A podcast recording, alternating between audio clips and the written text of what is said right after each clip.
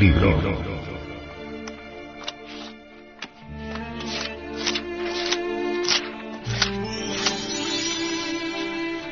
Tratado de Psicología Revolucionaria.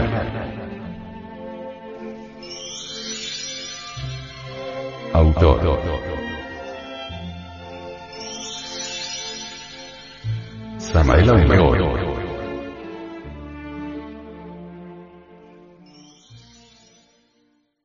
Este libro fue pasado a formato sonoro digital, para facilitar su difusión. Y con el propósito de que así como usted lo recibió, lo pueda hacer llegar a alguien más.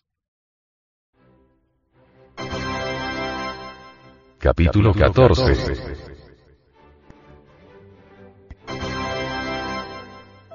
Pensamientos negativos. Pensar profundamente y con plena atención resulta extraño por esta época involutiva y decadente.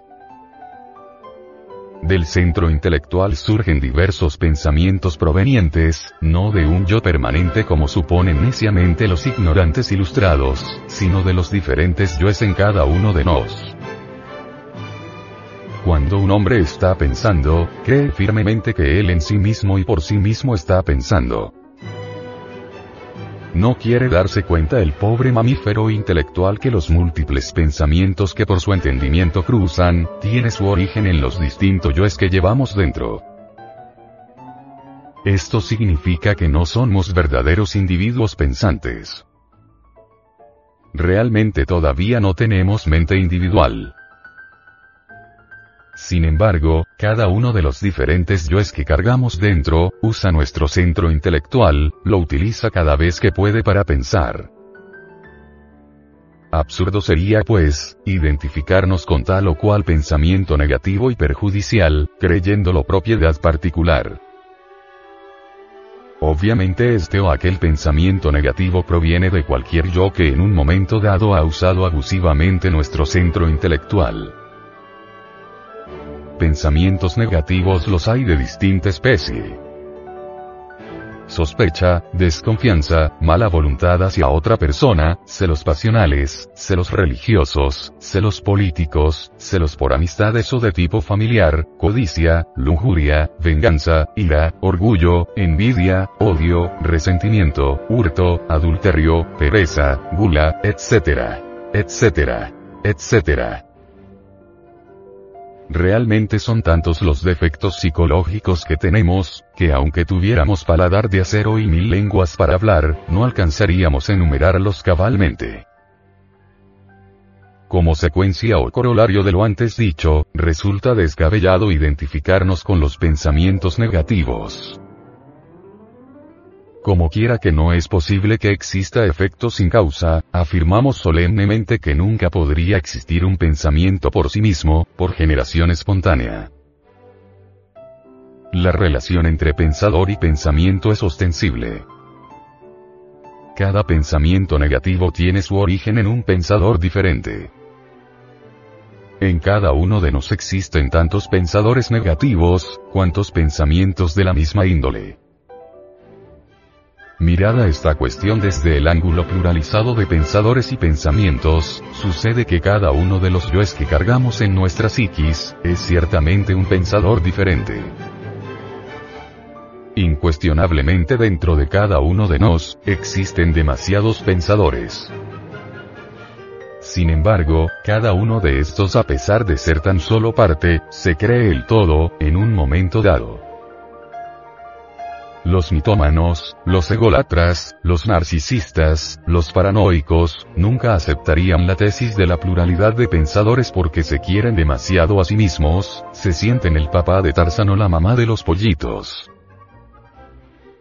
¿Cómo podrían tales gentes anormales aceptar la idea de que no poseen una mente individual, genial, maravillosa, sin embargo tales sabiondos piensan de sí mismos lo mejor y hasta se visten con la túnica de Aristipo para demostrar sabiduría y humildad. Cuenta por ahí la leyenda de los siglos que Aristipo, queriendo demostrar sabiduría y humildad, se vistió con una vieja túnica llena de remiendos y agujeros. empuñó con la diestra el bastón de la filosofía y se fue por las calles de Atenas. Dicen que cuando Sócrates le vio venir, exclamó con gran voz. Oh Aristipo, se ve tu vanidad a través de los agujeros de tu vestidura.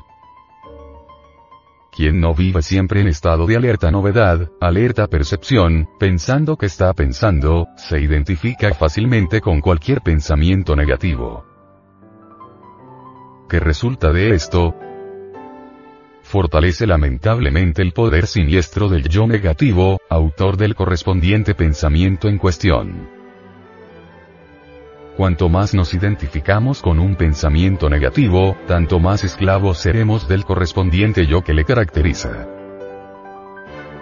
Con respecto a la gnosis, al camino secreto, al trabajo sobre sí mismo, nuestras tentaciones particulares se encuentran precisamente en los yoes que odian la gnosis, el trabajo esotérico, porque no ignoran que su existencia dentro de nuestra psiquis está mortalmente amenazada por la gnosis y por el trabajo. Esos yoes negativos y pendencieros se apoderan fácilmente de ciertos rollos mentales almacenados en nuestro centro intelectual y originan secuencialmente corrientes mentales nocivas y perjudiciales. Si aceptamos esos pensamientos, esos yoes negativos que en un momento dado controlan nuestro centro intelectual, seremos entonces incapaces de librarnos de sus resultados. Jamás debemos olvidar que todo yo negativo se autoengaña y engaña, conclusión. Miente. Cada vez que sentimos una súbita pérdida de fuerza, cuando el aspirante se desilusiona de la gnosis, del trabajo esotérico, cuando pierde el entusiasmo y abandona lo mejor, es obvio que ha sido engañado por algún yo negativo. El yo negativo del adulterio, aniquila los nobles hogares y hace desgraciados a los hijos. El yo negativo de los celos, engaña a los seres que se adoran y destruye la dicha de los mismos. El yo negativo del orgullo místico engaña a los devotos del camino y estos, sintiéndose sabios, aborrecen a su maestro o le traicionan. El yo negativo apela a nuestras experiencias personales, a nuestros recuerdos, a nuestros mejores anhelos, a nuestra sinceridad, y mediante una rigurosa selección de todo esto, presenta algo en una falsa luz, algo que fascina y viene el fracaso. Sin embargo, cuando uno descubre el yo en acción, cuando ha aprendido a vivir en estado de alerta, tal engaño se hace imposible.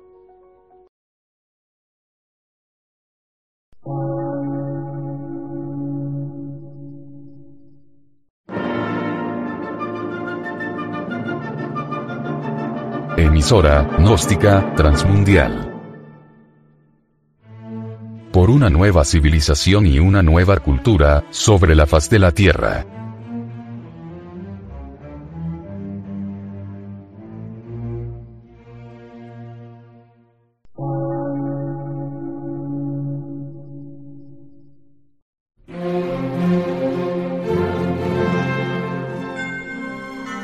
Medio de radiodifusión científico, artístico, místico y filosófico, de la Asociación Colombiana de Centros de Estudios Gnósticos, Antropológicos, Psicológicos y Culturales. A.C.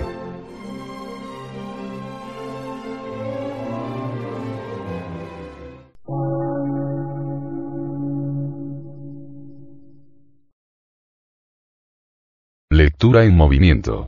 Difusión sin fronteras.